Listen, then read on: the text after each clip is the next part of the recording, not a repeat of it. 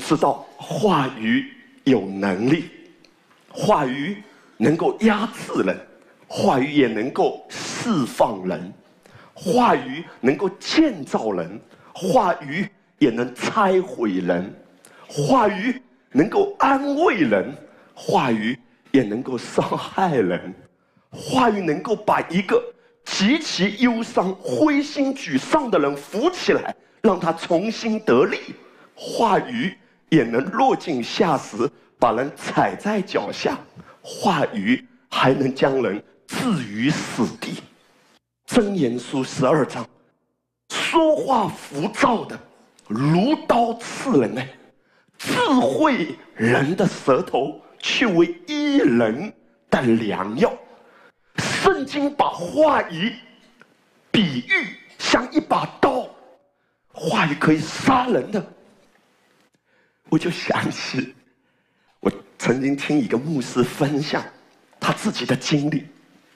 那是多年以前，这位牧师，他带着他的全家，他的太太啊、孩子啊，还有他年迈的妈妈，一起到外面旅游。结果呢，他的孩子那个时候年纪还很小的，在去往目的地的路上。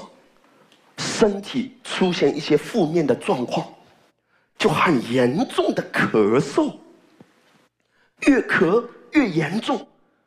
结果他的妈妈呢比较软弱，所以他的妈妈就开始不断的说负面的话。哎呀，惨了惨了，完了完了！这位牧师在前面开车，实在听不下去了，他就转过去对妈妈说：“妈妈。”我不想伤害你，也不想冒犯你，但你说这些话不会让情况变得更好，只会让情况变得更糟。但是你知道啊，讲话这种习惯啊，有时候是改不掉的。如同一个牧师常常有口头禅，注意听下面的话，你知道吗？有时候情不自禁的会出来的。所以他妈妈呢，一听到这个小孩子的咳嗽声。妈妈就控制不住的，又开始讲很多负面的话。那一天晚上，这个小孩子又很严重的咳嗽，可是，一下子周边找不到医院。那个牧师呢，他就是完全的相信神的医治已经属于我们了。这个孩子，神已经医治他了。不看现实，看真实的妈妈呢？你跟他讲这个呢，还不能够进入。这个牧师说呢，他就做了一件事。当他的妈妈一直在抱怨、一直在讲很恐惧的、很消极的话语的时候，这个牧师突然走过去，对着他：“傻蛋，退我后边去！”他妈妈就呆住了，也崩溃了，然后就看着他我是傻蛋，好吧？他说：“我们全家是很快乐，要准备去旅游的。” 那个旅游的前两天，你可以想象这是什么日子。但是很奇妙的，他的妈妈呢，不再说一句话，那个牧师的孩子也很快就好了。那个牧师说啊，如果我现在呢，大概不会做做这种事情，我也不建议你这样子做，不要搞了半天，我们教会以后但凡不爱听的，都说傻蛋退我后面去。但是这个牧师就讲到说，他的孩子啊，很快就恢复起来了，因为这个家庭里没有人用话语给魔鬼留地步，他们开始敬拜，他们开始感恩。为什么神这么看重话语？因为连魔鬼都想要使用人的口，可见那个战场特别重要，那块领地特别重要。所以大家都要去上甘岭啊，我们都要夺得制高点啊。为什么？圣经谈到说，说话浮躁可以像刀一样的杀死人。因为当上帝创造人的时候，神把他自己的特质放在人的生命中。神是借着话语创造世界，而神也赋予人这样的地位和权柄。可以用你的话语来建造、来祝福你的世界、你的家。为什么恩慈的话语要从我们的口中出来？因为恩慈的话语是让魔鬼羞愧和恐惧的话语。浮躁的、暴躁的、抱怨的，是魔鬼的美食。哪里有这些话语，哪里魔鬼就会像苍蝇一样的聚集过去。诗篇六十四篇第三节，他们磨舌如刀，发出苦毒的言语，好像笔准了的剑。圣经在这里把话语比作剑，剑是可以怎么样？也可以射死人的。然后你发现特别有意思，圣经说有一些的人在晚上睡觉的时候怎么做呢？磨舌如刀。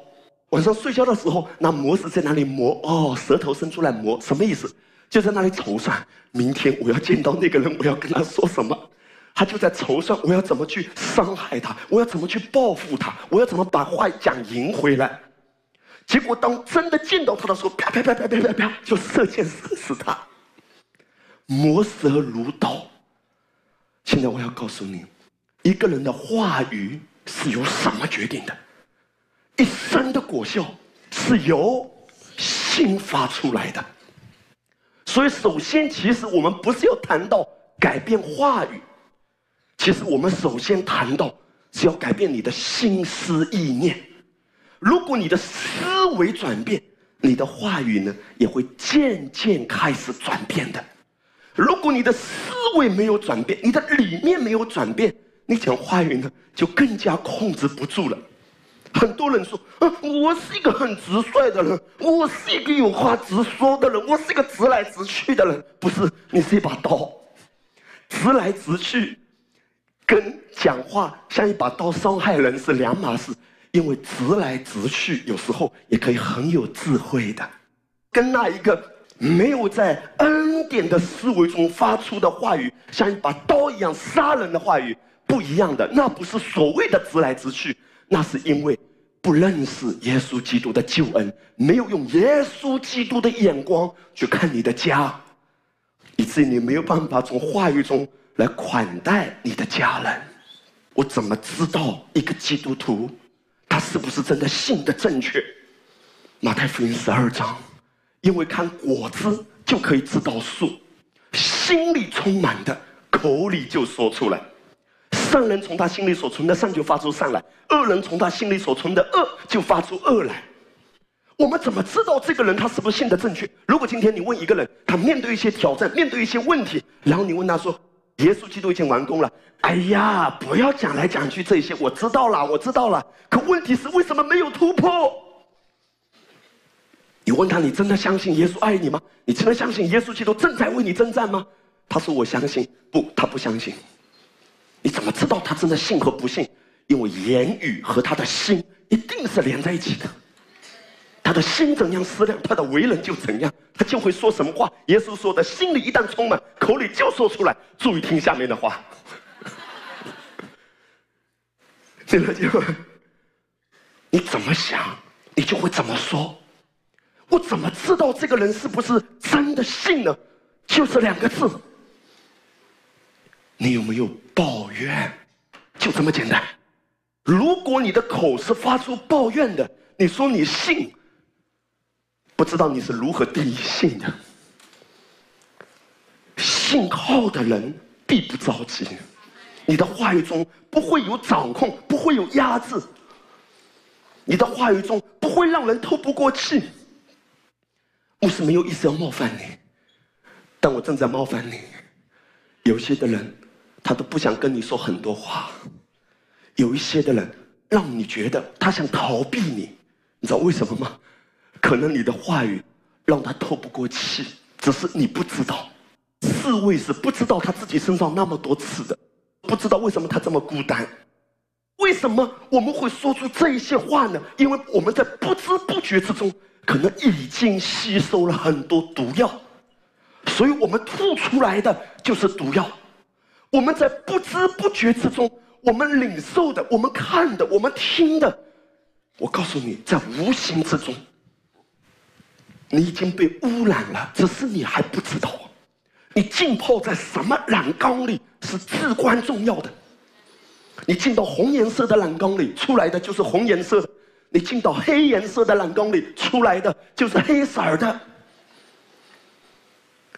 为什么神要提醒我们要保护自己的心？因为如果你没有保护自己的心，吸收了黑颜色的东西，结果出来的是黑色的，你的话就很容易伤人。你跟耶稣在一起，你的讲话和一个人和魔鬼在一起，他的讲话绝对不一样。为什么神提醒我们要切切保守自己的心？当你打开网络媒体、社交或视频软件时，你可能完全不知道你正处在一个危机之中啊！你所吸收的许多画面，以及听到的那些刺激的、忧虑的。暴躁的、恐惧的话语，其实都是带着使命的，为要搅动你、引诱你、拆毁你，并最终偷窃和辖制你啊！神要提醒我们捍卫自己的信，因为我们不知不觉之中，我们看的、我们听的，你正处在一个危机之中，你不知道，其实有一些的话语是一个坑。是有一个诠释，下一个套，让你可以下去。这是为什么？大卫当他听到一些阻挡他的话，拦住他进入神命定的，拦住他回应神呼唤的，他要马上转身离开，因为他要选择让他的心吸收正确的。与智慧人同行，就得智慧；与昧人同行，就必受亏损。你吸收什么，你会出来什么。如果你吸收的正确，你会出来的正确。所以，我们若想要建立以基督为中心的文化，话语是非常重要的一环。你说什么话，就会带出什么气氛和结果。今天，在你的家里、团队里、小组里，或者是公司里啊、朋友圈子里啊，你会致力于建造。怎样的气氛和文化，宝贵的弟兄姐妹，你知道耶稣基督是怎样改变他所处的环境的吗？话语，那些刚强的话、不妥协的话、得胜的话、向仇敌夸胜的话，当他面对风浪，耶稣怎么做？耶稣只是话，shalom，静了吧，住了吧，哇，所有的风浪开始止息。用话语来改变整个气氛，用话语来扭转所有的环境。哎妈，你怎样说话？你要怎样捍卫自己？有一些时候你可以逃的，有些时候呢，有些地方你逃不了。在同一个屋檐下，你怎么逃？可是你仍然可以有智慧的解决方案。就是你随时转向神，你甚至可以选择拿起耳机回到神的话语里。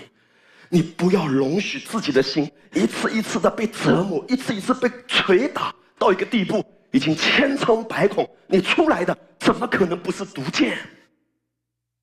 话语很重要。坦白说，哪怕在一个团队里，甚至在一个微信群里，你知道吗？一句定罪的话语会让所有的人都被绑架。所有的人都不得不听，不得不看，因为你在这个群体中。有一个人在群里发的一句话，他可能只是对一个人说的，但是另外可能一百个人都被杀掉。话语是可以凌辱人的，是可以折磨人的，是可以污染人的。神不喜悦他的孩子们用话语彼此折磨。神要帮助我们，我们中间尤其做领袖的，做父母的。要很慎重，我们在家庭里营造什么样的气氛？我常常教导我的孩子祷告，我也教导他们要彼此祷告，因为这个气氛非常重要。你怎样建造属灵的气氛？请大家了解，牧师绝对不是说我自己已经有多好了，我正在学习。其实我什么都不懂，但是我也要学习依靠主。我正在学习中，学习什么呢？其中一件事情就是叫我的孩子彼此祷告。如果小孩子发生了摩擦，怎么做？彼此道歉，然后还要彼此祝福。通常他们在晚上睡觉以前呢，他们会彼此祝福的。有一次他们祷告的时候呢，师母录了一下，因为当时师母录下来，我有听到了，所以我就请童工把他们彼此祝福的祷告给大家听一下，好不好？看一下他们彼此的祷告和祝福，请了解，牧师不是说我自己有多好，我是零，我只是在学习。我也鼓励我们中间的爸爸妈妈，如果你的孩子大概也是这个年龄的，我们可以一起来学习一下。谢谢耶稣，让小姨今天睡的时候不会做噩梦。耶稣保护她。谢谢耶稣，我们在哪里都会被保护。谢谢耶稣，让我们很平安，睡得好，不会尿床。谢谢耶稣，让我们健康，有很好的身体。让小姨今天睡眠很快乐。谢谢耶稣，让小姨不会惧怕，不会做噩梦，梦到耶稣。保护他，让我们很平安，我们全家人都睡得好。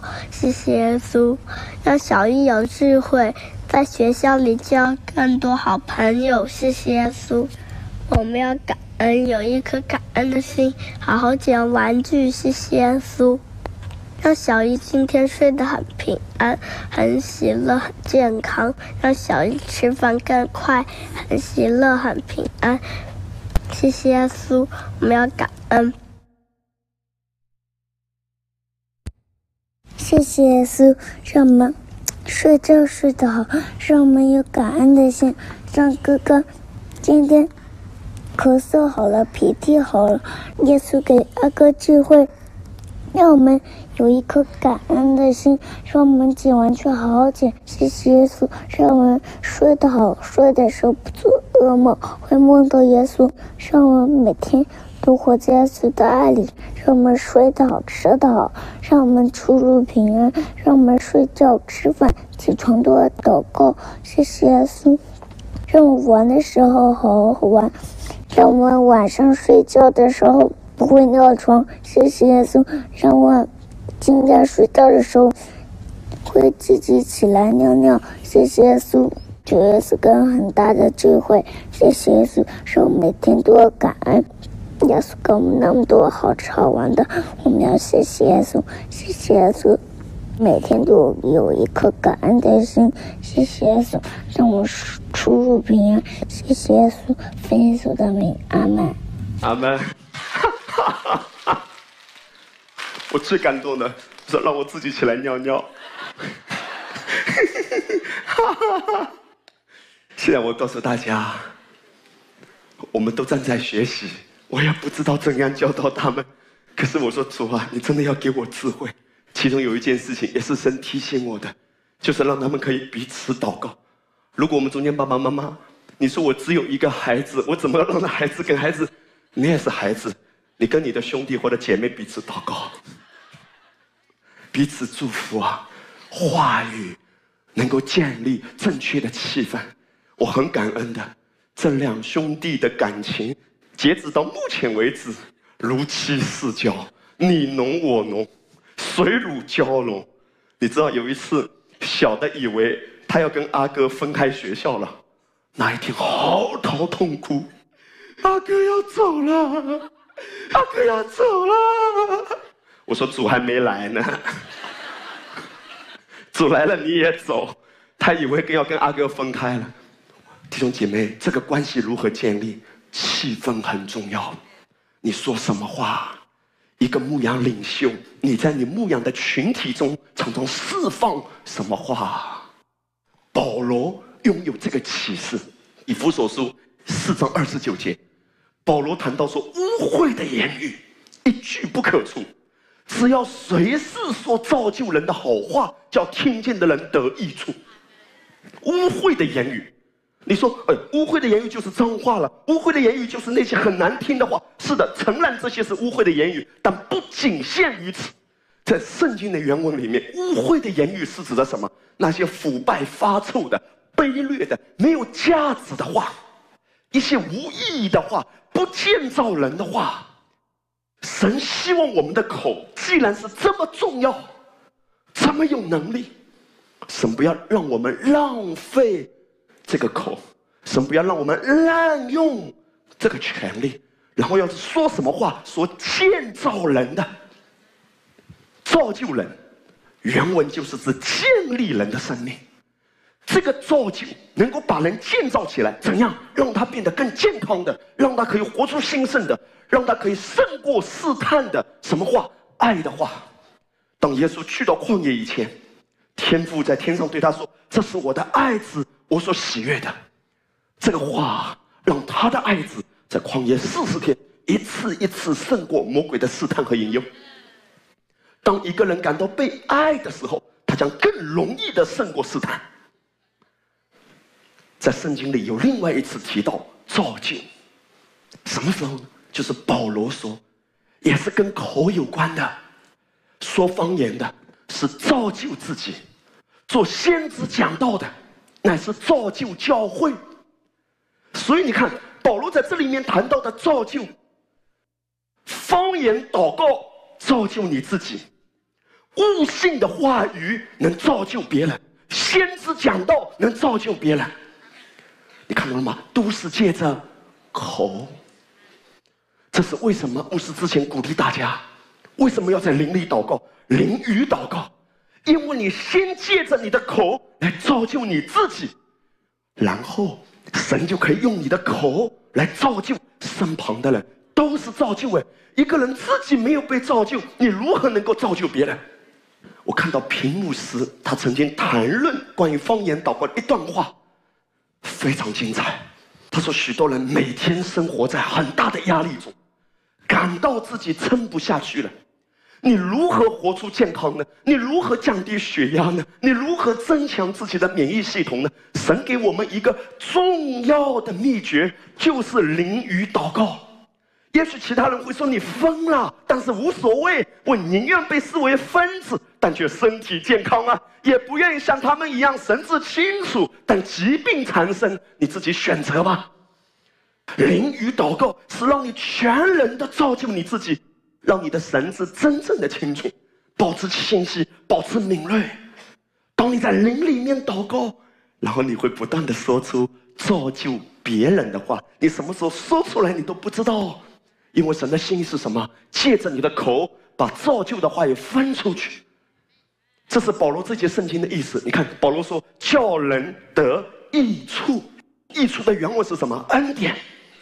神说：“我能不能使用你的口，叫听见你说话的人得恩典？”原文是说把恩典分授出去。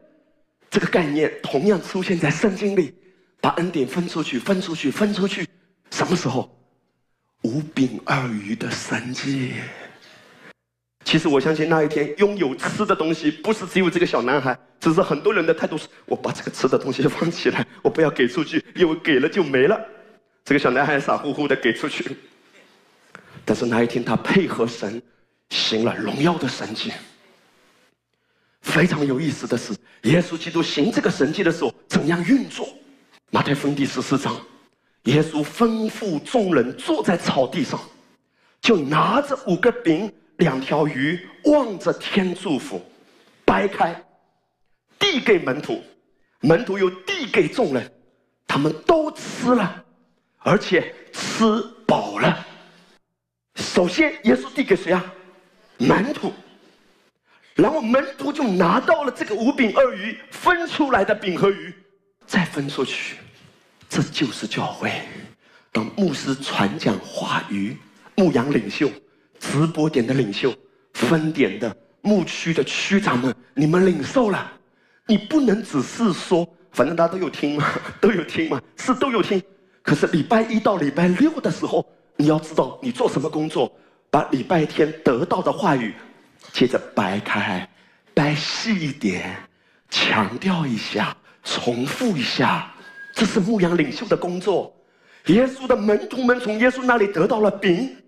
然后门徒们有没有做一个选择？拿到了饼，自己藏起来？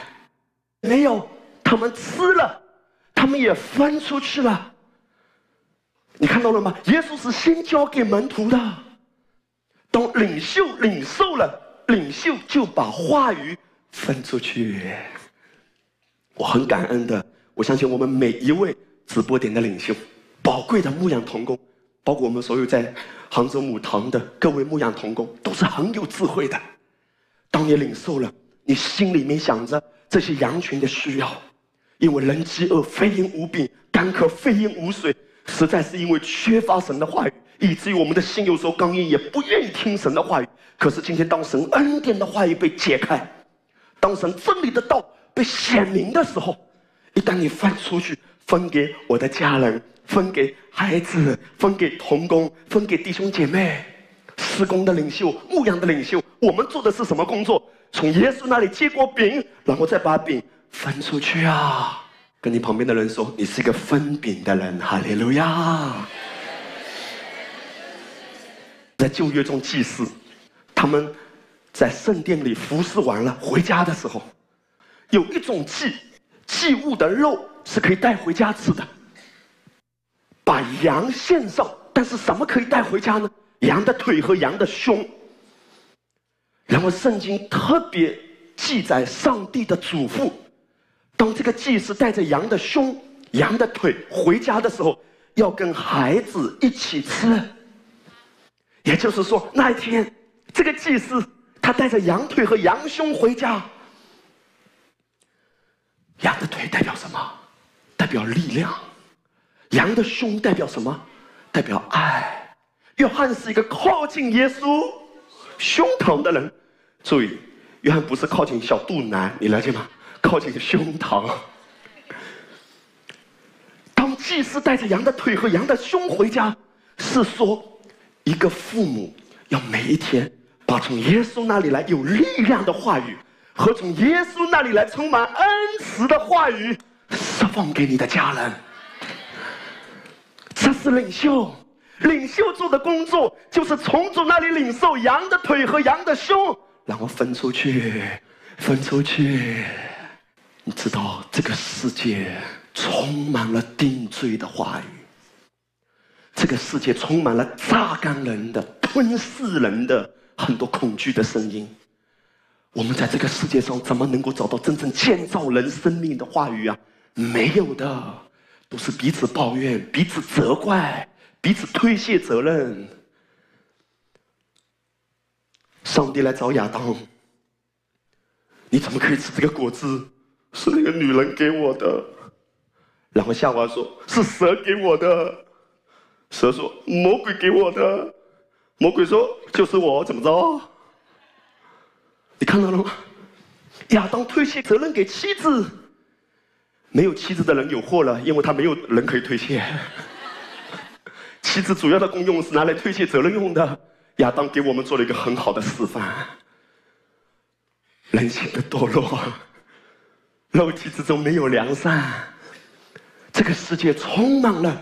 彼此的责怪都不是我的错，都是别人。你看到了吗？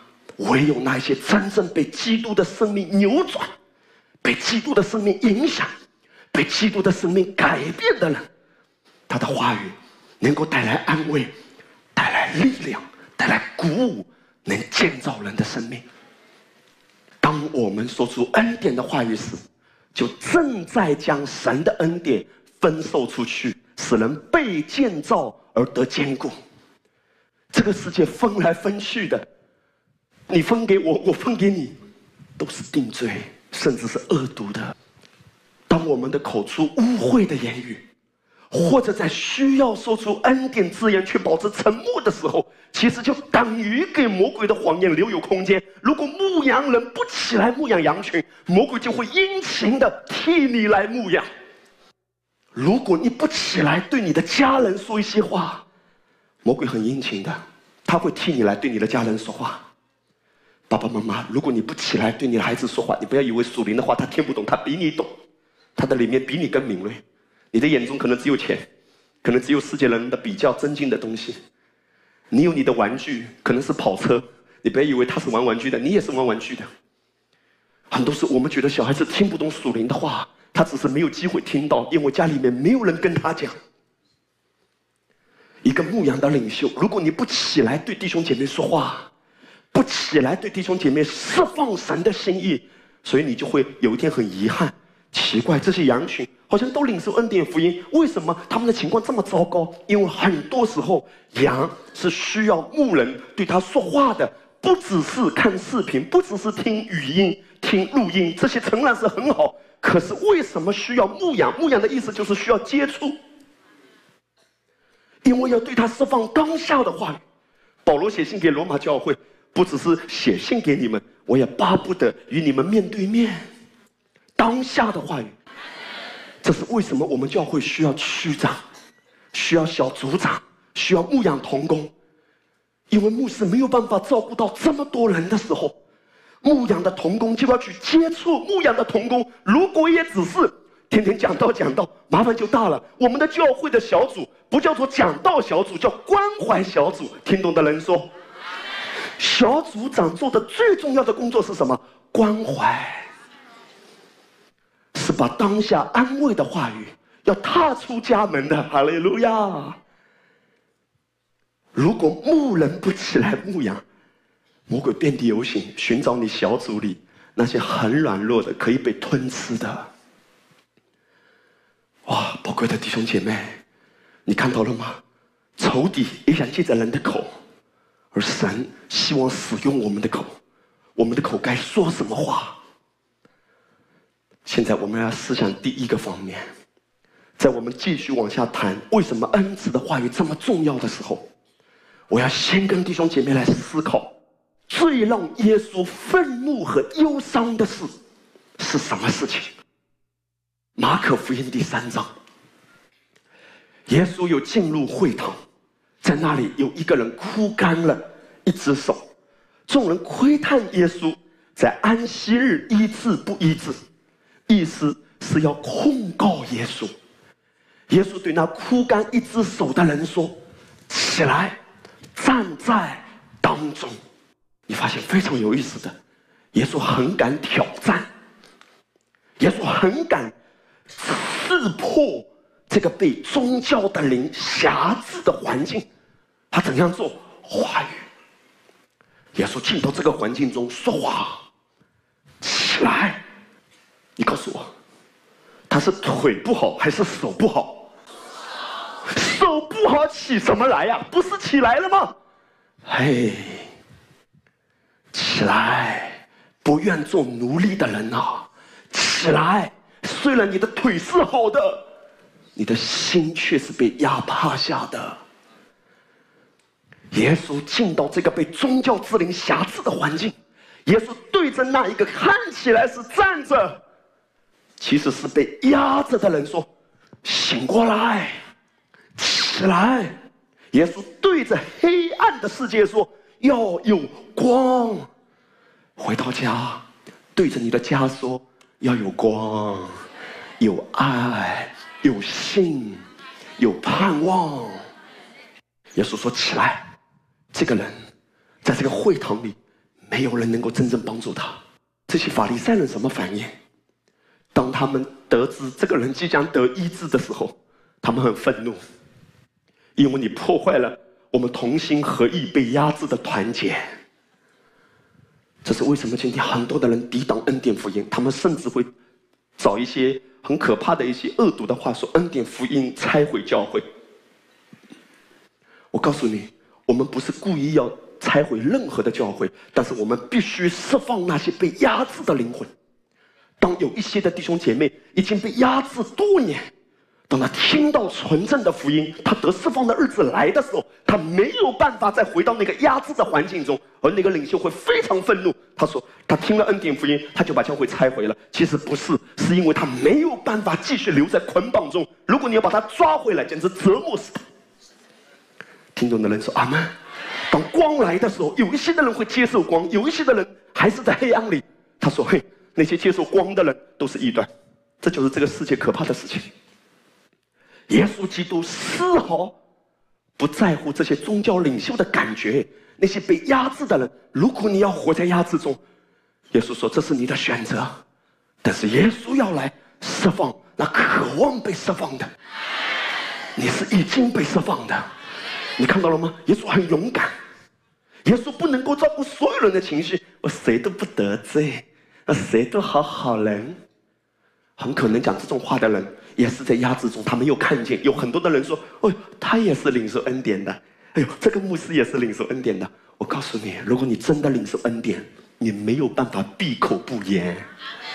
你不要说他真的领受，他真的领受了，他没有办法传讲掺杂的，他宁愿可能被抵挡、被侮辱、被误解，他没有办法传讲掺杂的福音，他没有办法传讲掺了水分的福音，因为真理是不可以被妥协的。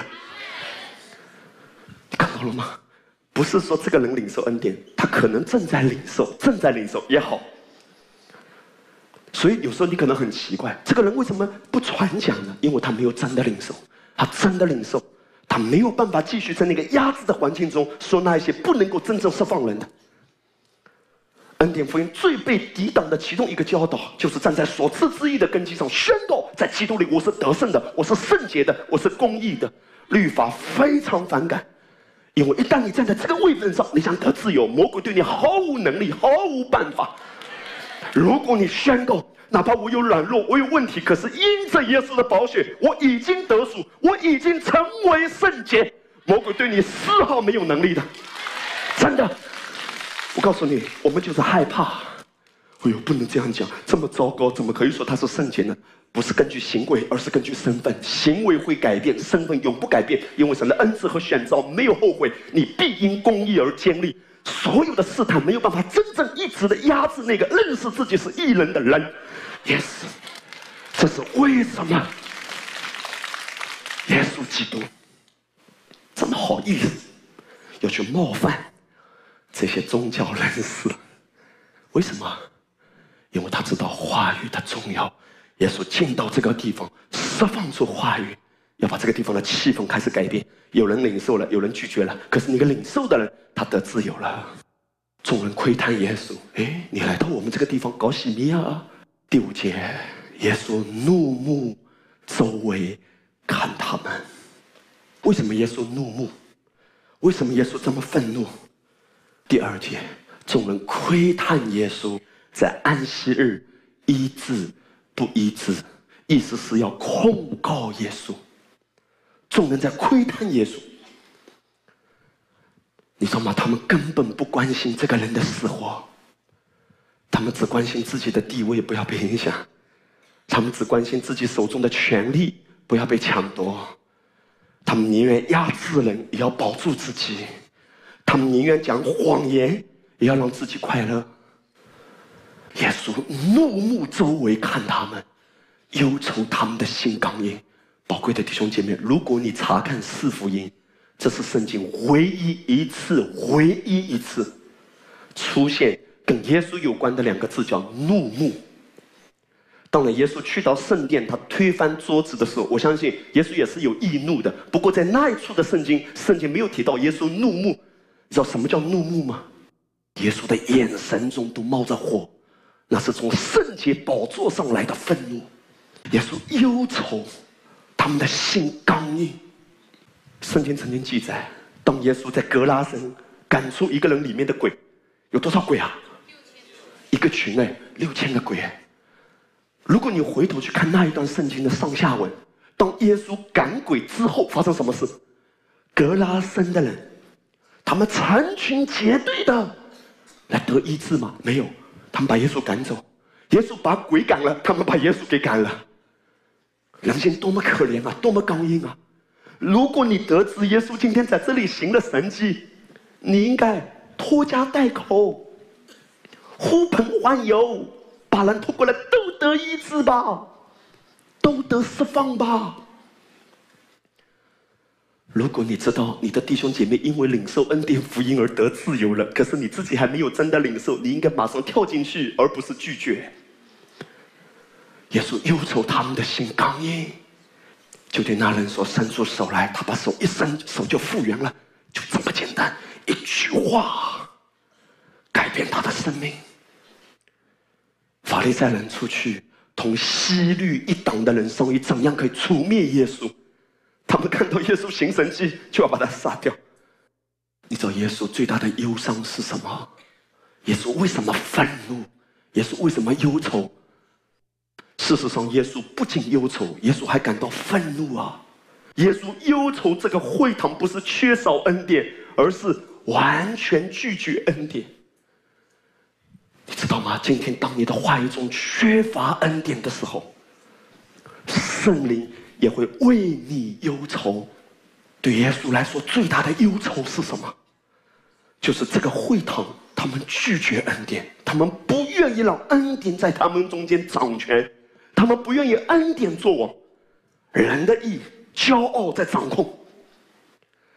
耶稣最大的忧伤，就是你的家没有让恩典做王，延伸出来，耶稣最大的忧伤，就是你的家中没有恩典的话语在流动。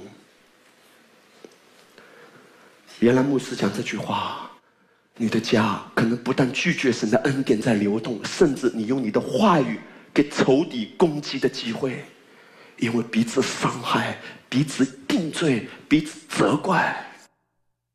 耶稣忧愁仇敌曾经这样辖制神的选民，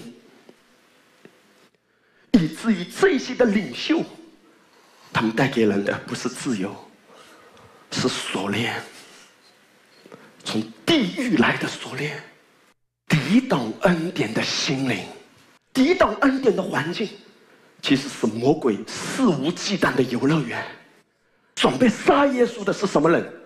宗教领袖，他们是宗教领袖，但他们每天谋算的是杀耶稣，是杀人的宗教。他们越信上帝，越想杀人。他们越信上帝，越多的苦毒仇恨。他们打着信上帝的旗号，干着满足自己欲望和野心的事情。什么样的信仰，什么样的宗教，会让人变成这样？没有高举基督，没有恩典的信仰，只有律法主义，只有人的意义。耶稣忧愁。耶稣忧愁你的家里说一些话，耶稣忧愁这个小组的微信群里人们在说一些话，没有恩典。耶稣忧愁一个人想要发泄，就把垃圾倒到这个微信群里，所有的人都被污染。耶稣忧愁，因此你要懂得捍卫自己的心房。有些时候你可以选择拒绝聆听。你要捍卫自己，因为你吸收的有一天一定会吐出来。昨天很晚了，我带着我两个孩子，老大、老二，还有老三，师母抱着老三，我们一起去一个地方。我带着老大、老二到一个游泳的场馆去游泳。结果呢，我跟师母商量好了，等一下呢。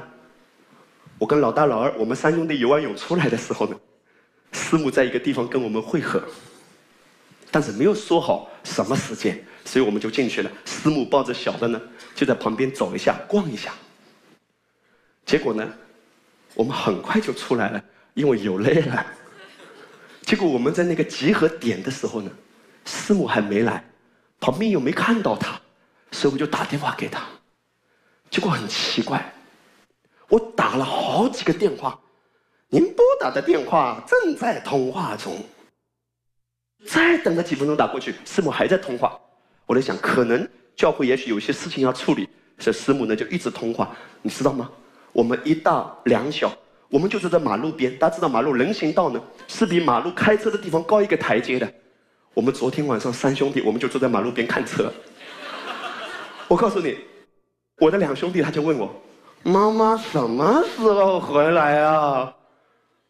我就回答他：“妈妈什么时候回来呀？我也想知道。”因为车钥匙呢在妈妈身上，所以我们两个只能坐在车的旁边，在那里等。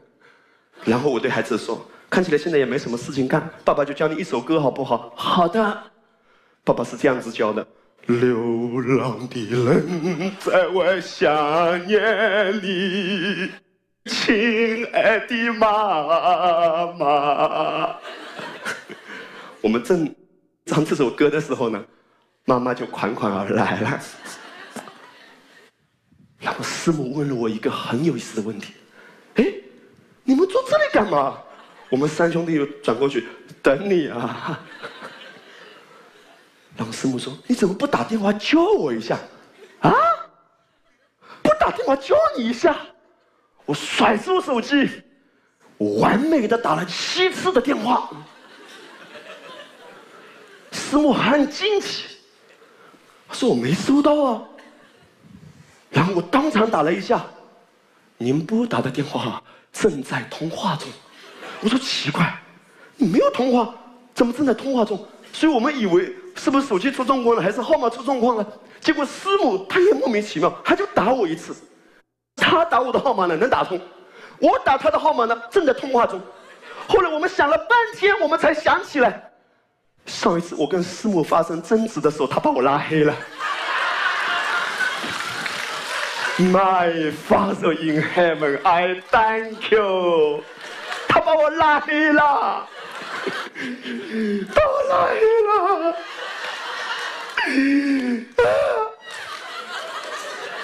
那一次发生争执啊，我都忘了什么时候。师母她真的忘了，所以她也很奇怪，奇怪你怎么打我打不通？后来师母跟我说，她很可能是这样子。上次我们在电话里通话的时候，两个人。语气越来越急了嘛，语气越来越急，请注意，身为一个牧师，我是从来不吵架的，我们只是激烈的争辩，千万不要传出去说我们吵架，我们没吵架，了解吗？我们只是比吵架更严重的争辩。然后师母啊，她可能受伤了，她就把我电话拉黑，为什么？因为我再打过来，她怕我骂她，所以直接拉黑，听不见。那么发语音过去的。他可以不听的，所以我们过去的很长的一段时间呢，都是用微信沟通的，我们很少打电话。怪不得您拨打的电话 正在通话中，我们都不知道。他也很奇怪，哎，怎么回事呢？拉黑了呀！兄姐妹，我今天感到无比的自由，因为我被放出来了，我得释放了。注意听。牧师不是叫你一定要拉黑，可是有些时候你需要捍卫你自己。我现在给你看，耶稣有耶稣的忧愁，圣灵的也有圣灵的忧愁。今天圣灵住在谁身上？就在俺身上，你身上，圣灵也在忧愁哎。以弗所书四章三十节。不要叫神的圣灵担忧，你们原是受了他的印记，等候得赎的日子来到。保罗在这里说：“不要叫圣灵忧愁，不要叫圣灵为你担忧啊。”那么圣灵担忧什么？你现在特别留意啊，这是以弗所说四章几节？三十节。圣灵担忧的是什么？我们往上一节，就是刚才读的二十九节。哇哦！污秽的言语一句不可出，然后保罗紧接着说：“不要叫圣灵担忧。”听好，耶稣的忧愁跟圣灵的忧愁是同一个忧愁。你的话语中没有恩典，当你的话语中没有给出恩典，没有把恩典给出去，你只是定罪，只是控告，只是按着现象在评论一个人。而没有真的把他带到基督的盼望里，圣灵为你忧愁。因为当耶稣进到那个地方的时候，那个地方只有压制，只有定罪，只有仇恨。耶稣怒目看他们，忧愁他们的心刚硬。今天同样的，当圣灵在你里面，到你的家中彼此伤害，当你和你的弟兄姐妹彼此伤害，圣灵在你里面。也为你担忧，因为他知道你自己会受伤，你自己会被伤害。因为他知道，如果你的里面不能够说出恩典的话语，是因为你里面太枯干了，你里面有很多忧虑、恐惧、黑暗、定罪的东西，在你的思维里，你自己会受伤。宝贵的弟兄姐妹，这是为什么他要叫你在灵里祷告？因为当你在灵里祷告，你就把自己生命中一切。垃圾的东西都被卸开了，释放掉了。然后，当你再次说的时候，造就人的话。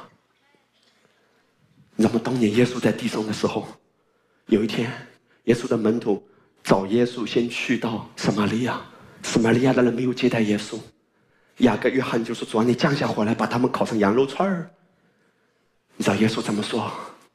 耶稣责备两个门徒：“你们的心如何？你不知道，因为人子来不是要定人的罪，不是要灭人的性命，是要救人的性命。”在另外一次，路加福音第七章，耶稣怎么说？人子来也吃也喝，你们说他是贪食好酒的，是税吏和罪人的朋友。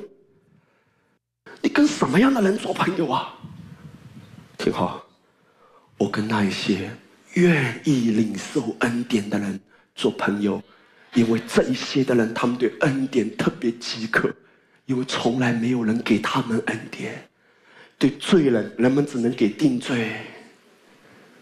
可是耶稣面对这些的人，耶稣却给接纳、宽恕、拥抱、扶持、供应、安慰、建造。所以耶稣说：“我是这些人的朋友。”因为当耶稣面对糟糕的人，耶稣施展天国的法则，在这些糟糕的生命中，耶稣。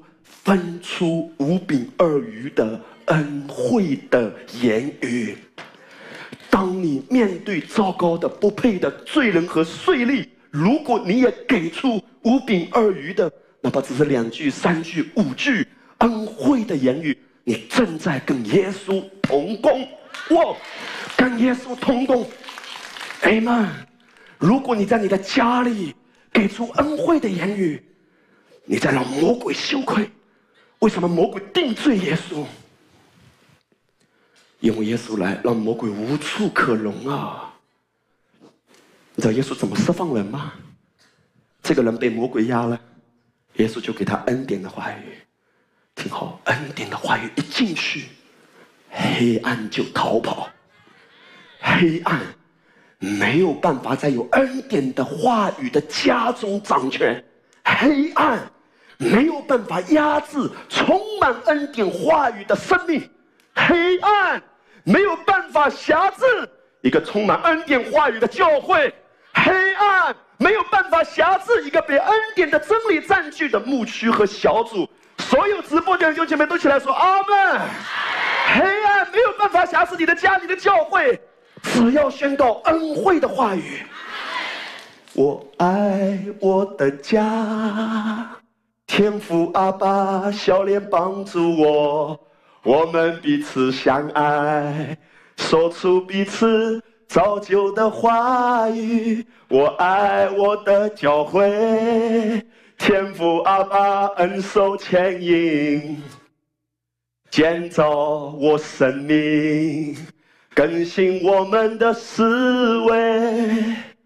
当我们用话语彼此造就。彼此鼓励，彼此建造的时候，哇！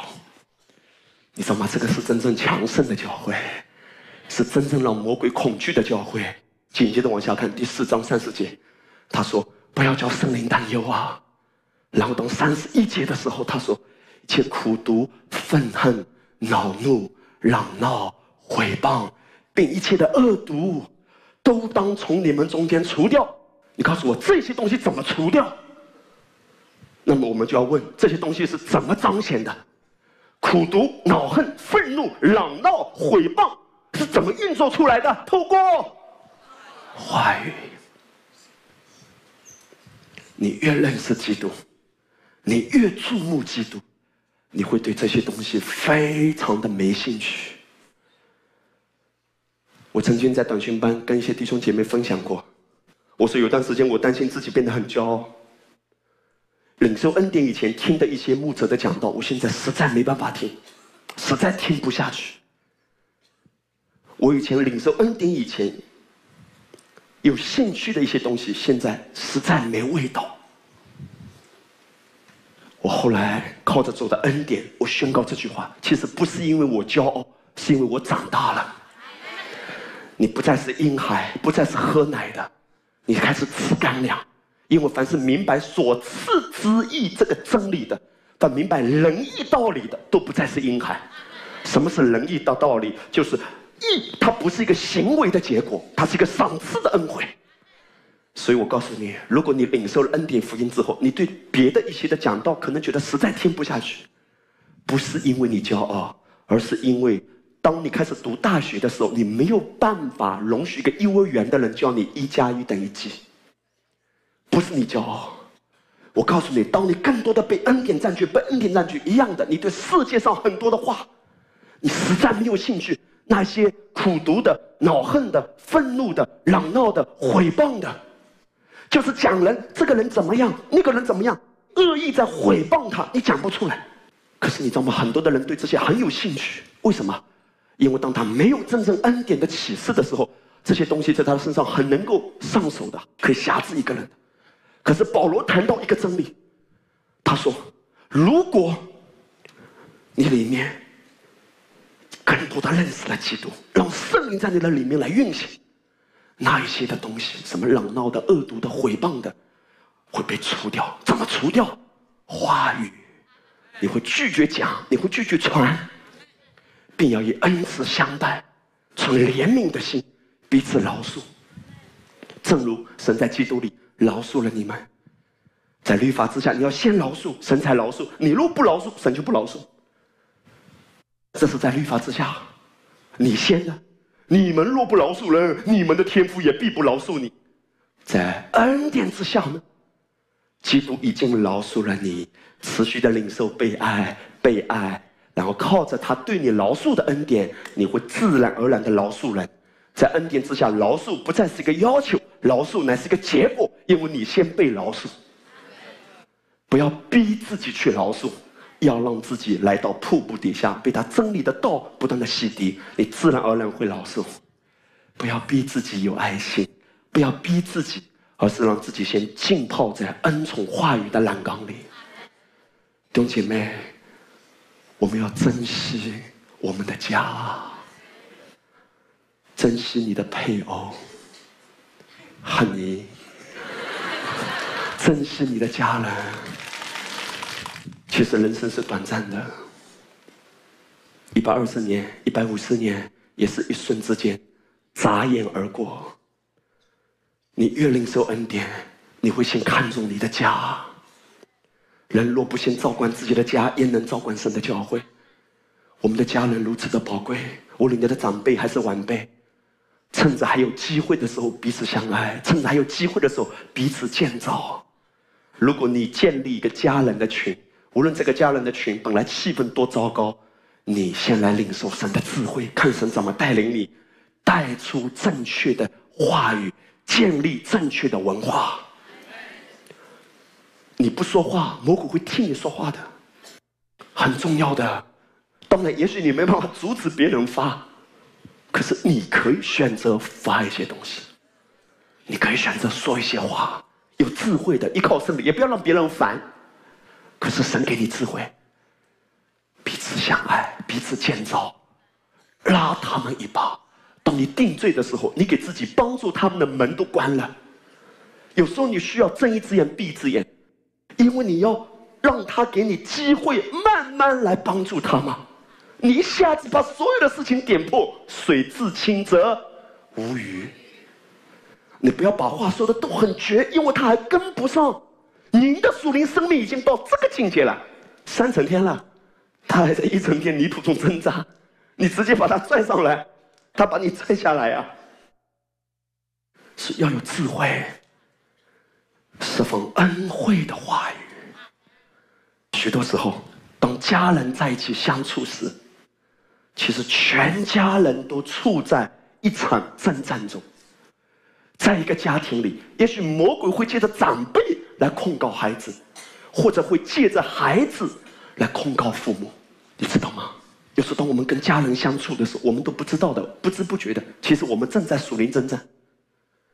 有一些的弟兄姐妹，也许你在别的城市，你难得过年回家一趟，结果一回家就吵架，一回家就跟家人发生冲突。因为你没有提前预备好，当你回家的时候，你要提醒自己：我回家是在征战的。如果你知道你正处在一场征战中，你会更谨慎，不会给魔鬼留地步，因为你要赢得一个机会，慢慢渗透进去，听懂的人说阿门。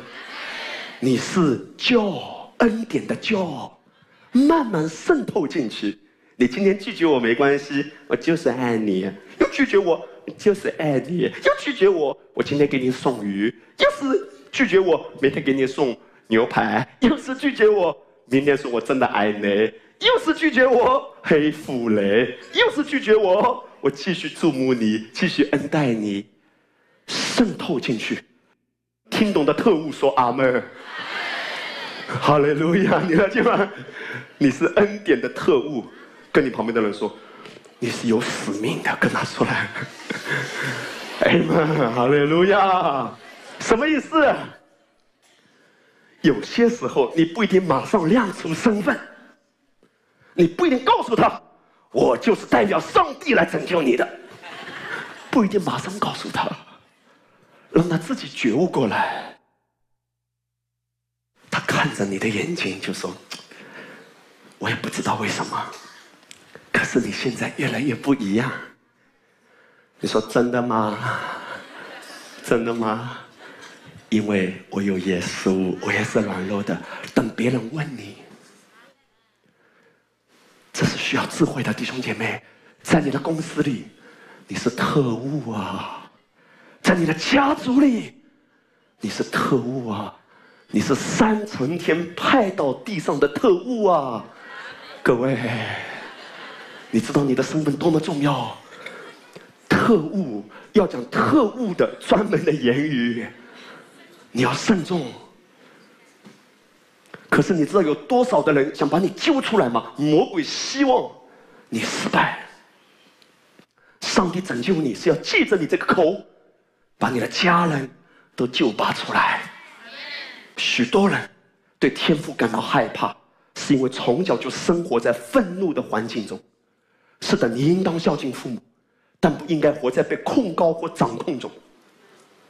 因为有些的弟兄姐妹，你可能从小成长的环境，都感觉到你在父母的愤怒之下。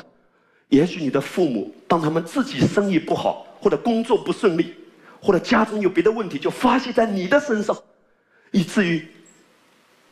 你可能得了一种症，叫斯德哥尔摩综合症，就是你明明被毁坏，明明被辱，你还在怜悯他，你还在同情他，你认同他，你屈服他，你宁愿被奴役。牧师说的不是说你一定要夺门而走，可是你一定自己里面看得很清楚，捍卫自己的心，不要活在愤怒的感觉之下，因为天父从来没有这样看。许多父母对孩子感到失望。因为没有得到孩子关爱和尊荣，当我们将眼光转向基督，我们的心变得安慰和满足，而神必为我们征战，不让我们羞愧。我们中间做爸爸妈妈的，容许我今天也鼓励你：如果你的孩子让你失望，不要定罪他，因为他是孩子，他需要恩典。他读书不好不代表有礼貌，有礼貌不代表有能力。人没有办法十全十美，但是如果你开始释放恩典的话语，你的孩子会变成你话语中所描绘的那个美丽的样子。有时候我们做父母的，我们可能也失望，这个臭小子怎么可以这样对我？其实你把他继续聆听你话的门也关了，他都没有机会听你接着讲了。你说我要跟他讲耶稣，他都不愿意听了。我无数次听到父母很忧伤的说：“我的孩子，我跟他说什么都没有用，当然没有用，因为说的太多了，曾经多到让他烦，曾经你都不知道你那么掌控。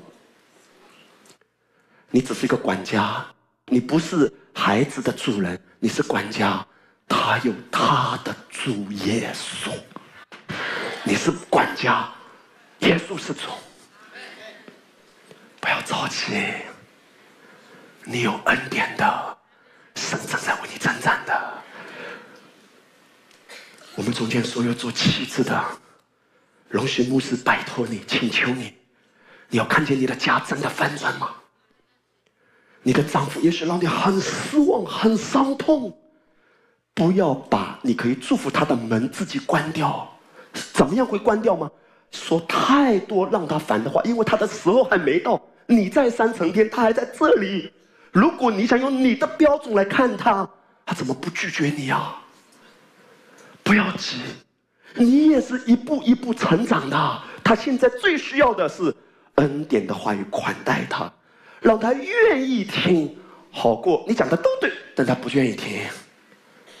听懂的人说阿门。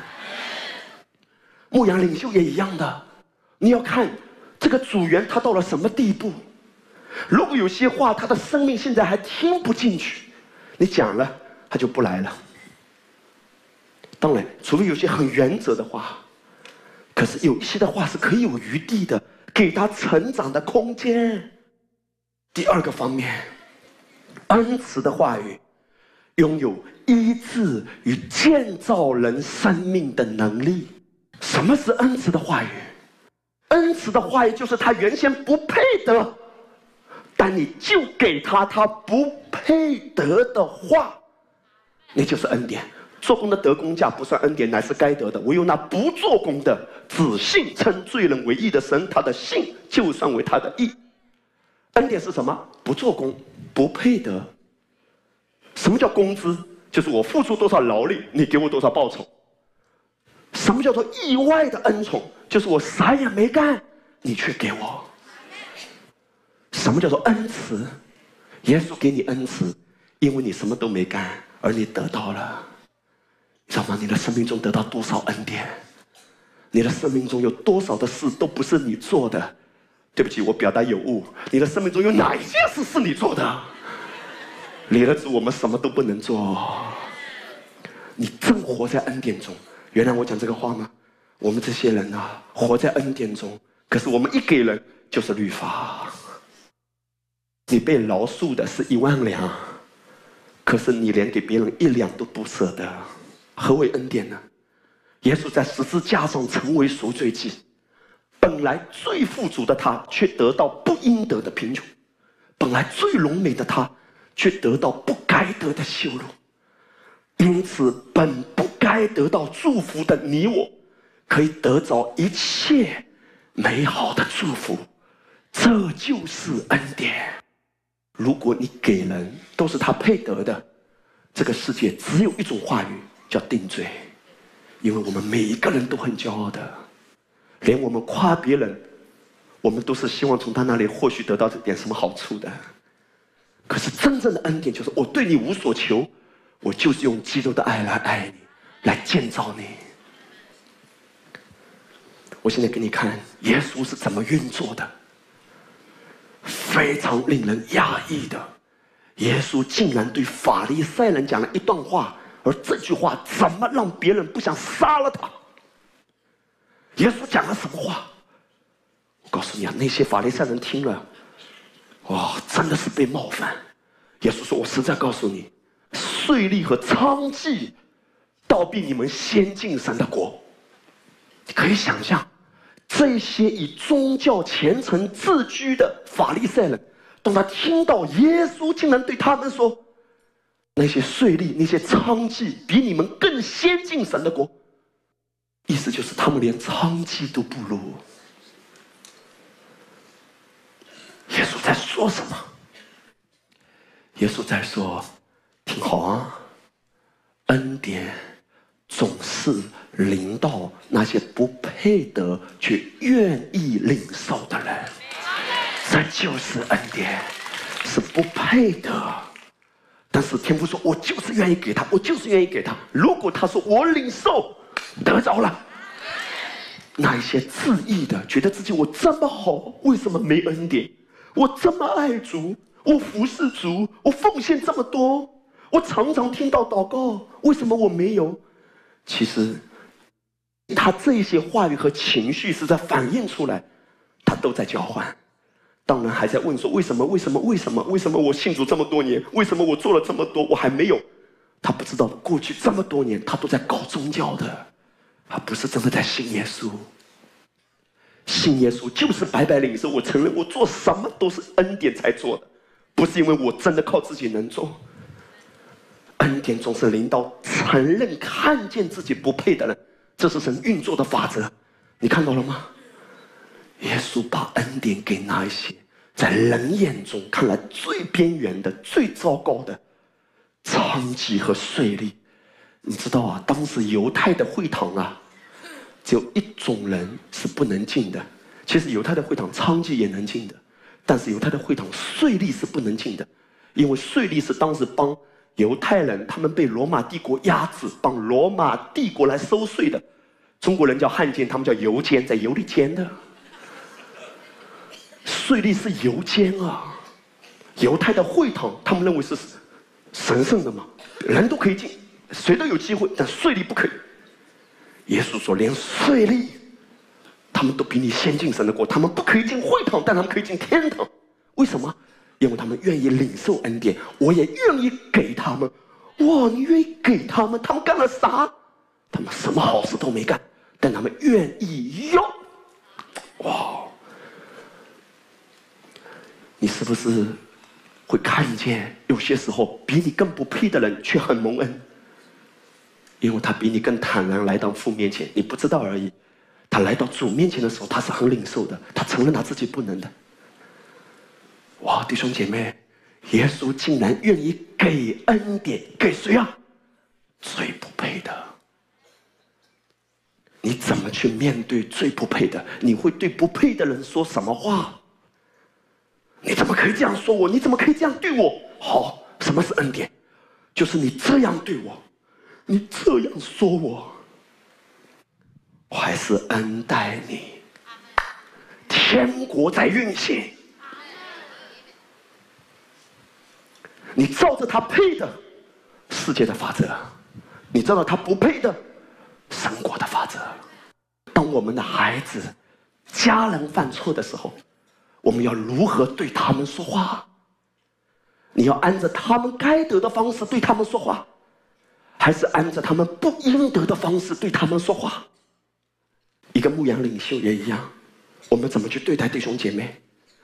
弟兄姐妹一定都有软弱的时候，或者有犯错的时候，或者有说错话、做错事的时候。听好啊，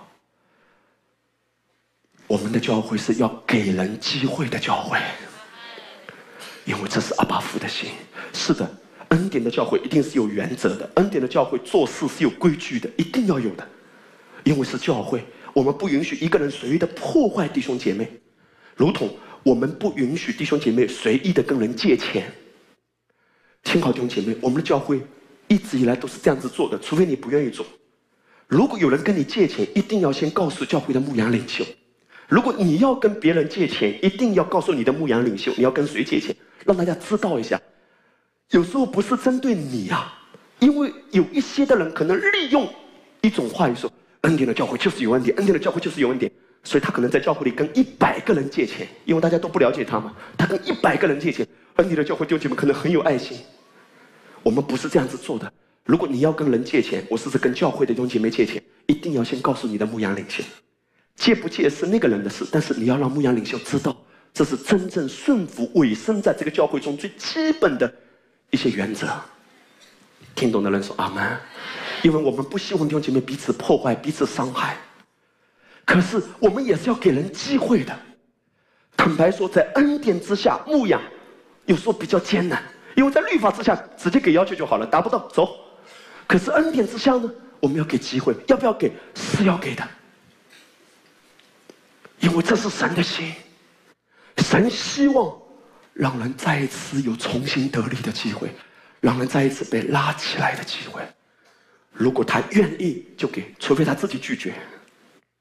你要怎么对一个人说话？按照他该受的，还是超越他该受的？就他不配得，你却给他。我现在让你看雅各书里面代表我们和良人的关系。良人预表基督，我们心腹是基督的身体，就是教会。你知道吗？良人怎么对心腹说？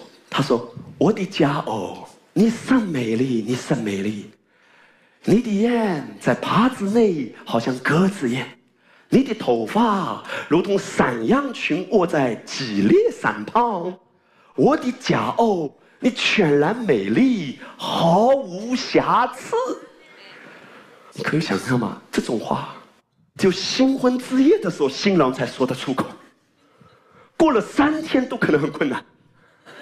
怎么说得出口？你毫无瑕疵，你看他的比喻，你的眼好像鸽子眼，你知道鸽子眼什么眼吗？水汪汪的大眼睛啊，鸽子眼就盯着你，鸽子眼是那样的专注，水汪汪的。你的头发如同山羊群，就很浓密耶！哇，电风扇吹起了你的头发。中国人讲一句话：“情人眼里出西施。”我告诉你啊，都没原则了讲话。牧师，恩典的教会要有原则，是我刚才说是要有原则。可是恩典是什么？你知道吗？是照着他不配得的尊荣他。意思就是什么？我是透过荣耀的基督来看你，你是圣洁无瑕，毫无瑕疵。这谁说的？保罗领受启示，在基督里圣洁无瑕，毫无瑕疵。你可以用这样的眼光来看待你的家人，看待弟兄姐妹吗？我先让你看见哈，当旧约以色列百姓在旷野。当时抵挡以色列人的巴勒，他请了一个假先知叫巴兰。假先知不是说他算的不准，不是说他发预言不准，假先知是他的动机有错误。那个假先知的动机是为了钱。可是上帝都能使用他，他本来是想咒诅以色列人的。可是当巴兰准备咒诅的时候，他说什么话？民数记二十三章。他说：“我奉命祝福，神也曾赐福，此事我不能翻转。他未见雅各中有罪孽，也未见以色列中有奸恶。你告诉我，未见是指以色列中没有罪恶吗？有没有罪恶？虽然有罪恶，可是神说我怎么样？我不看。”非常有意思的是，如果你了解以色列百姓他们在旷野搭营，因为会幕在中间，然后各这个支派的安营是在不同的角度的。如果从上往下看，就是个十字架，你知道吗？下面是一个一个的帐篷，会幕在最中间。当巴兰站在山上，他看下去的时候。其实他看到的是十字架，听好，这是宝座的视角。打起来说宝座的视角。重点来了，你怎么看你的家？当你看到你的家，房顶上是十字架；当你看到我们的教会，房顶上是十字架；当你看到你的小组，你的小组看上去是十字架的形状，都在十字架的完工里。都在耶稣的宝血里，哇！这是宝座的视角，透过十字架来看他，透过十字架来看你的牧师，哈利路亚！透过十字架来看你的牧羊领袖，你就能说出恩赐的话语。因我见你里面。有望的龙眉，我用主的爱真诚来爱你，我用主的爱真诚来爱你，我用主的爱真诚来爱你，因我见你里面有王的龙眉。我用主的爱真诚来看你，这是宝座的眼光。为什么？因为当天父看下去，不是看到他们的问题，是看到他们的身上有宝血。你知道，在那个会幕进去的东门，一开始看见的，就是铜祭坛，铜祭坛上面的。祭物被献上，你知道吗？当从宝座上看下去的时候，其实整个会幕的上方是烟雾缭绕的，除了有云柱和火柱，还有一种烟雾会出来，就是祭物被献上是燃烧的那个馨香之气。当天父看下去的时候，虽然以色列百姓中有抱怨。有自私，有自义，有骄傲，有论断等等一切糟糕的事。可是，一旦他们献上了祭物，他们不是因为遵行律法而蒙福。其实，没有一个人能够真正完成律法的要求。在律法之下，他们也是借着祭物而蒙福的，都是透过基督。如果你每天看着基督，看着基督，看着基督，你的眼光、你的思维被基督浸泡透了，你看人就不一样。所以，上帝借着这个先知的口继续说：“他说，没有什么法术，没有什么占卜的，没有什么金融危机，没有什么魔鬼的偷窃可以伤害你，因为你身上有耶稣保护你的宝血。”我们一起来看一个视频啊！这个视频是让大家看一下会幕。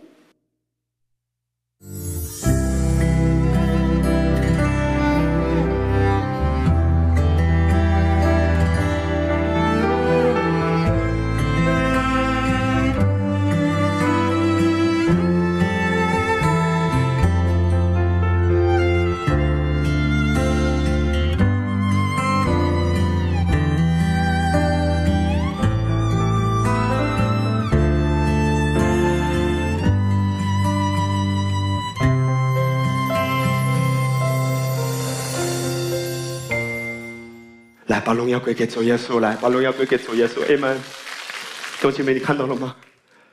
当以色列百姓他们在旷野的时候，其实他们有很多的软弱，可是他们每一天都在献祭，每一天都在献祭。但凡祭物被献上，神说：“我看不到你们的罪。”耶稣已经为你的孩子献上他自己了。你的眼中不是看到孩子的问题，你的眼中。是看到耶稣既然为他死，耶稣就会对他负责。你的眼中看见的，不是你的家人、你的配偶的罪，你的眼中看见的是耶稣已经为他献祭了。当你看见耶稣为他献祭，你就知道主都把命给了他，天父还有什么舍不得给他？不是你能给你的家人什么，你能给的。只有恩典的话语来款待他，是上帝拯救他。利未记十六章，这里面是讲到每一年一次，当大祭司在赎罪日那一天进到至圣所的时候，他会拿香炉从耶和华面前的坛上盛满火炭，又拿一盆捣细的香料都带入门内，在耶和华面前把香放在火上。是香的烟云遮掩法柜上的施恩座，免得他死亡。每一年在赎罪日的那一天，祭司会带着一个香炉，上面呢有捣细的香料带入门内。那个火代表什么？那个火其实代表一种审判，一种燃烧，一种烈怒。香料呢会被捣细撒在。火炭上面，香料预表谁？那馨香的祭物谁？耶稣基督。耶稣基督被捣碎，代表什么？他为我们的缘故被折磨。你看那个香料啊，它本来是一块一块的，要使劲的把它捣碎、捣碎、捣碎，捣到香料没有形状为止。一粒麦子落不落在地里死了，仍旧是一粒；若是死了，就结出许多的籽粒来。耶稣为我们的缘故。被鞭打、被折磨，就像那个香料被压、被击碎、被折磨，然后香料被倒到完全没有形状。耶稣基督为我们的缘故血肉模糊。你知道今天所谓的熏香疗法，其中一种方式就是把香料一定要用火把它烧一下，那个香料才能够挥发出来。当耶稣基督像香料被撒在那个炭火上的时候。祭司带着这个火炉进去，那个香料就散满在整个至圣所中间。你知道发生什么？阿巴父闻到的不是人的臭味，是闻到预表他爱子的香味。听好，当你来。到参加小组的时候，你要闻到你的小组充满了香味。我是你都不知道，我的小组哪里香味，个个都是臭味啊！透过基督来看他，其实如果你留意，在当时，耶稣基督他被献上的时候，也是跟以色列在耶路撒冷圣殿他们献祭物。的时间有关的。我们知道，在当时的旧约，以色列百姓他们在圣殿中，每一天会献两次特别的祭，就是早祭和晚祭。早祭什么时候呢？早晨九点钟。晚祭什么时候呢？不是晚上，是下午三点钟。今天晚祭可以预表耶稣基督完工，也可以代表今天我们跟主的敬拜。旧约中，他们把早祭和晚祭献完以后，他们会拿一个羊角，在圣殿中吹出那个角声，呜，整个耶路撒冷的人都会听得见。你知道吗？所有听到这个羊角声的人，他们都得知祭物被献上了。早安，精神好；午安，心情好；晚安，睡得好。所以，当献上早祭献完了，呜。凡是听到这个角声的人，就安息了。非常特别的是，圣经说，耶稣基督在十字架上，他第一根钉子钉下去，钉在十字架上，是早上九点钟。你知道这意味着什么吗？早上九点钟什么祭？当圣殿中一个羊羔被献上，在早期的时候。献完了，祭司就开始吹角，呜，一个钉子，啪，开始钉下去。耶稣钉的那座山叫独楼地，各个他山，是由圣殿山绵延过去可以看得见的一个小山头。就在耶稣被钉十字架的地方不远处，圣殿山那个号角响起，呜，祭物被献啦，祭物被献啦。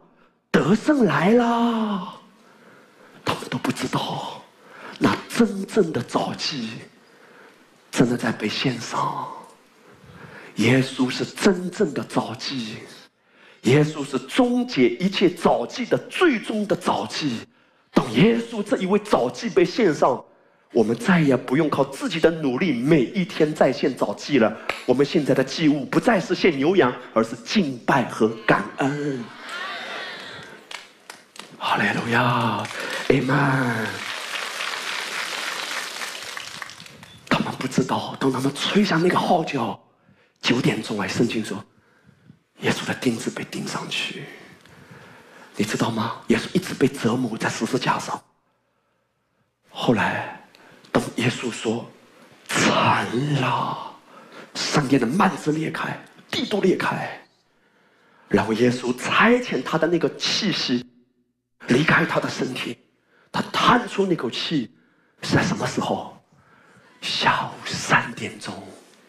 圣经说，在下午三点钟的时候，我告诉你，这不不是偶然的。圣殿的祭司们完全不知道，因为每天都有人被钉十字架嘛，他们是照常在献祭。三点钟，那个祭物被献完了，祭司拿着号角，呜，什么意思？得胜啦！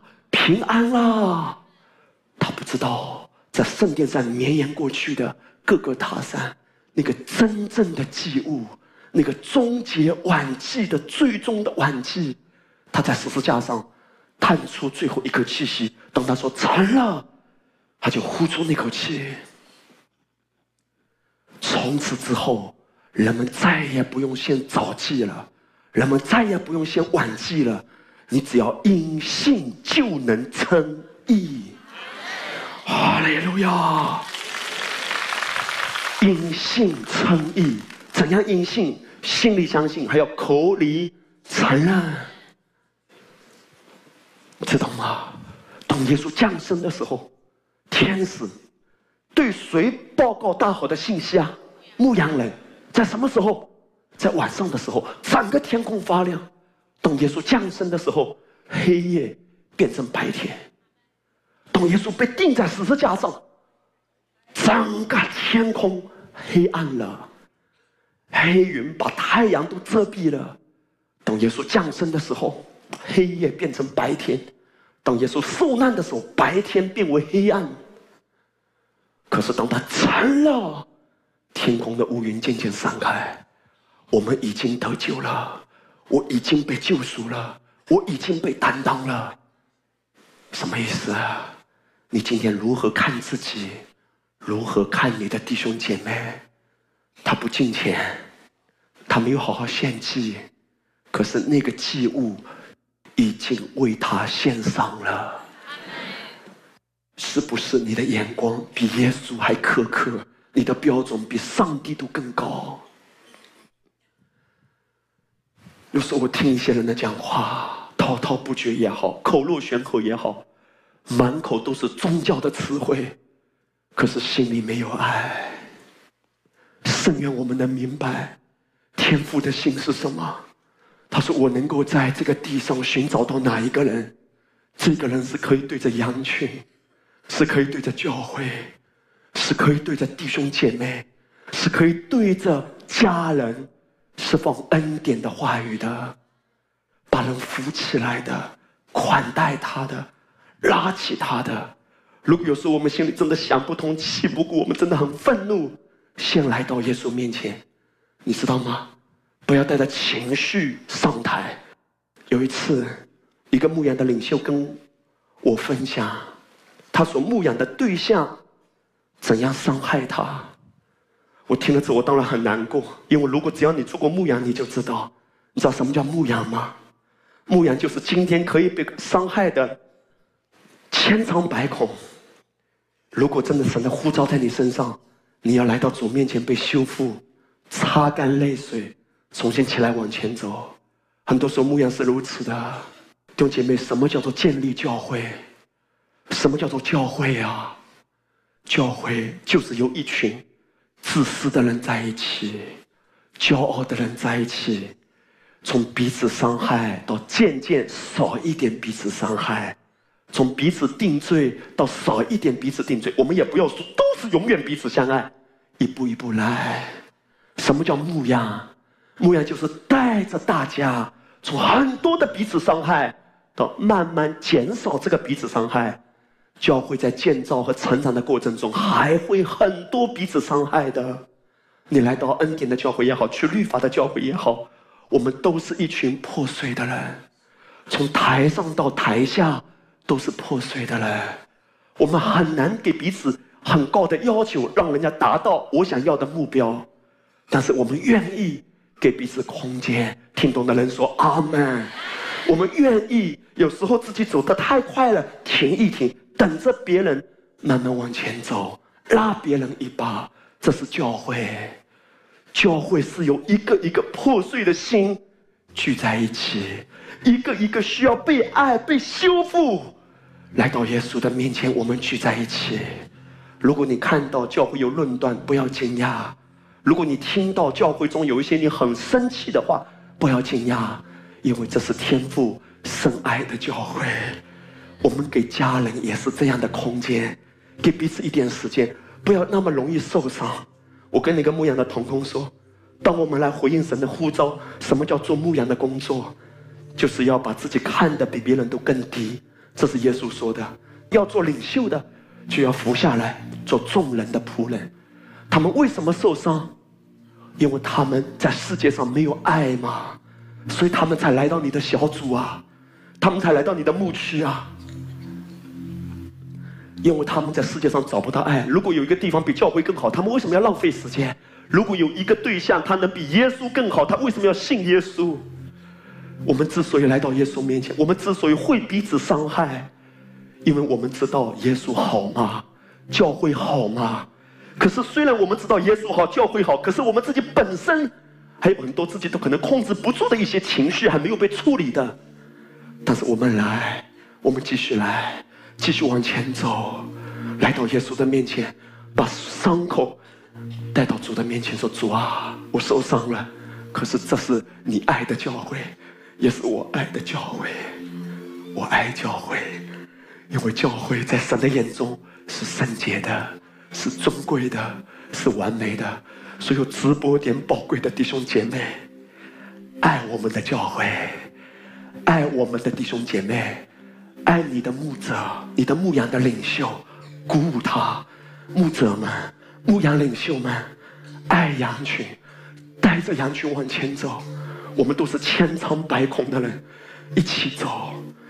定罪的话渐渐少一点，也许还有，有时候我们控制不住，但是没关系，有耶稣。受伤了，先到耶稣那里去，擦干眼泪，继续往前走。这就是教会。知道什么是教会吗？就是一边彼此伤害，一边彼此医治。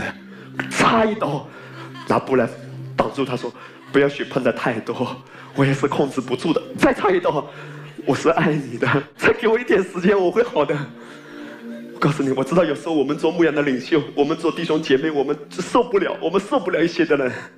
可是你知道吗？我们可以在情绪中有爆发的时候，可是你也有回到耶稣面前，重新被恢复、被点燃，再次流出爱的时候，这就是教会。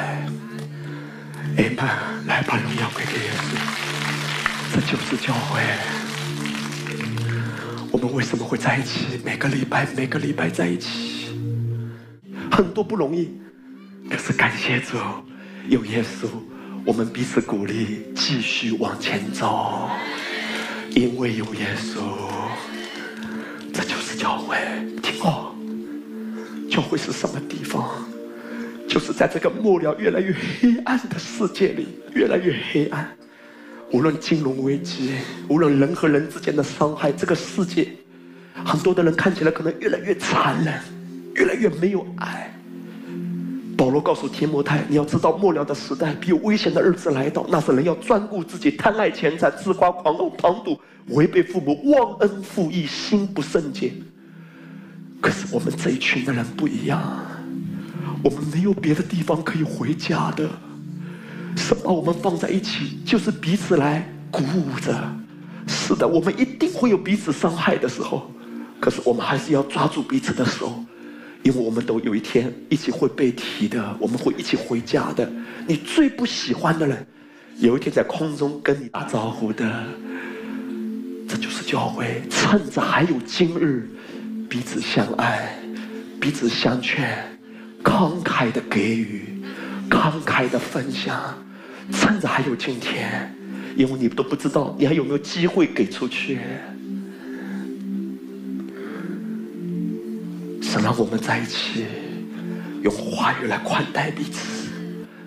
做妻子的、做丈夫的，你都不知道在地上你跟你的配偶还能活多久，因为你不知道什么时候被提。趁着还能彼此拥抱、彼此相爱，好好的相爱。同一个小组、同一个牧区不容易的，这茫茫的人海中，神把你们从各个不同的城市调在一起。短训班也是一样，你知道，除了在短训班，今年你们可以所有的人在一起，下一次能够这么齐的人在一起被提的时候，再也没有机会这么齐了，你知道吗？因为我们都很忙的，可是神让我们趁着还有今天，把心放下来啊！主啊，我谦卑在你面前，我真的太骄傲了，主啊！我看别人都觉得他这个人有问题，不让我满意。有时候我在家里，神就光照我，对妻子讲话太大声了，对孩子讲话太着急了。可是我说主啊，帮助我，我是愿意的。我真的太骄傲了。我在台上的时候，一个牧者的形象比较容易嘛，因为有恩高嘛，有上权下权嘛。可是有时候在家里，你知道吗？你越熟的人，你讲话越残忍；你越熟悉的人，你讲话越随意。你越熟的人，你越多的律法。主啊，你光照我，你帮助我，我愿意被你改变。我多么巴不得我的口中出恩言，我不要让我的口被魔鬼利用。我要用我的口，你来使用我，主啊，来祝福弟兄姐妹。耶稣爱你，耶稣医治你，耶稣鼓舞你，耶稣扶持你，耶稣修复你，耶稣建造你。你有盼望的，说出这些话，对你的家人。当我们来到教会的时候，这个教会的气氛不一样，你知道吗？牧羊领袖，让我们的心先被修复，以至于你的牧区、你的小组的弟兄姐妹，不是他们不愿意来参加小组，只是他可能不愿意参加这种气氛的小组。我们做牧羊的工作，我们不是要要求他们来尊重我们的，我们是来服侍他们的，把他们举起来的。我们不是为了要得到别人的认可，要求他们来小组聚会。小组聚会是吸引人，因为在你的小组中有安慰、有医治、有拥抱、有服侍、有给予。神可以给你这样的恩典，因为神既然呼召你，就把这样的恩宠给你，你有了。这是真正的牧羊，我们彼此来鼓励。如果你的牧羊领袖还没有做到这样，也不要定罪他，他也需要时间。我们一起成长，你会看见，在末了的时代，无论世界发生什么震动，教会坚不可摧。因为我们信的正确，不是因为我们都完美了，我们十全十美了，而是因为我们知道，我需要有人跟我同行。我不能只是礼拜天而已，我需要委身在一个群体之中。我需要哪怕跟着五个人、跟着十个人一起同行。我不能只是来礼拜天，我需要委身在一个群体里，一起的成长。这是真正成熟的信仰。大家一起来说：让我的口释放恩典的话语。继续说：让我的心。被爱滋润，我们就站起来。阿门。阿爸，你爱我们每一位。你今天早晨用你温柔的话语来呼唤我们，呼唤我们醒过来，醒过来。哇，有时我们看不见自己，实在这么骄傲。我们常常看到别人的罪，看到别人的问题，看到别人这个不好那个不好。有时我们看不见自己眼中的良木啊！你把我们这一群的人召集在一起是不一样的。我们这一群都是一群伤痕累累的人，从领袖到羊群都是一样，都要被你医治的人。可是我们之所以在一起，是因为我们愿意借着彼此的扶持，同跑天路啊！阿爸。让恩典的话语从我们的口中出来啊！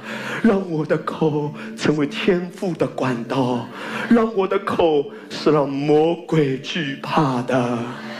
谢谢你，今天你要完全的更新我们，得着我们，总要趁着还有今日，彼此相爱，彼此相劝。弟兄姐妹，举起手来。如果你可以的话，自己来祷告，按照今天早晨你领受的来，自己开口。阿巴坎达拉扬多达拉亚巴达拉扬多达拉亚巴达拉扬飞，安达拉扬多达拉亚巴达拉扬多达拉扬威，是吧？安达拉。